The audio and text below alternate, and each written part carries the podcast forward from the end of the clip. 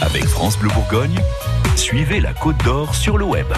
7h12, comme tous les matins, on va faire un tour sur Internet et les réseaux sociaux. On vous sélectionne une info qui parle de la Côte d'Or. Et ce jeudi, on découvre un, classement dans lequel euh, Dijon s'en sort plutôt pas mal, Christophe. Oui, figurez-vous que selon nos confrères du magazine L'Express, notre capitale des Ducs est l'une des dix villes où il fait bon vivre en France, euh, donc en matière de qualité de vie. Dijon est septième et se paye même le luxe d'arriver devant Strasbourg, Caen et tenez-vous bien, Montpellier et son soleil. Pas mal quand même. Et l'Express se base sur quels critères pour arriver à cette conclusion plutôt flatteuse Eh bien, je vous lis texto le commentaire. La Cité du Cal dispose d'une offre universitaire, culturelle et médicale de grande qualité, d'un aménagement urbain soigné et d'un centre embelli depuis l'arrivée du tramway. L'Express ajoute aussi qu'en termes de sécurité, Dijon affiche des statistiques plutôt flatteuses.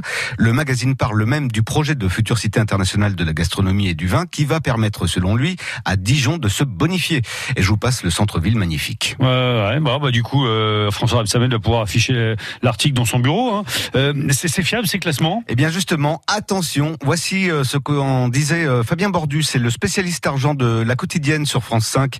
Il a lui-même participé à ce genre de classement pour le magazine Capital, c'était en décembre 2017. J'ai vu passer beaucoup d'études qui étaient envoyées par les mairies pour faire sur des critères fiscaux pour attirer les entreprises et faire de l'impôt foncier. J'ai vu des études de sociétés foncières pour vendre des terrains avec des promoteurs qui s'associaient pour effectivement faire venir des habitants. C'était du prix du mètre carré, c'est du logement. J'ai vu des sociétés de crédit qui effectivement veulent vendre eux aussi du crédit à la consommation ou du crédit immobilier. Attends, ce que tu veux dire, c'est que toutes ces sociétés vont créer des études pour dire telle ville est numéro un. soit ils les créent, soit ils les financent, soit ils pondèrent par exemple le prix du mètre carré avec le taux d'emploi, le nombre de jours de soleil, puis le prix du mètre carré. Ils pondèrent à dix fois plus que les autres critères. Ils ressortent donc la ville qu'ils veulent en premier. Alors je dis pas qu'ils font tout ça. Parce qu'ils ont envie d'aller construire des logements à Dijon, par exemple. Bien sûr. Sortir une étude ils font ça Parce qu'ils ont acheté il y a 30 ans des terrains là-bas. Et généralement, dans la presse, il y a les annonceurs qui arrivent en même temps.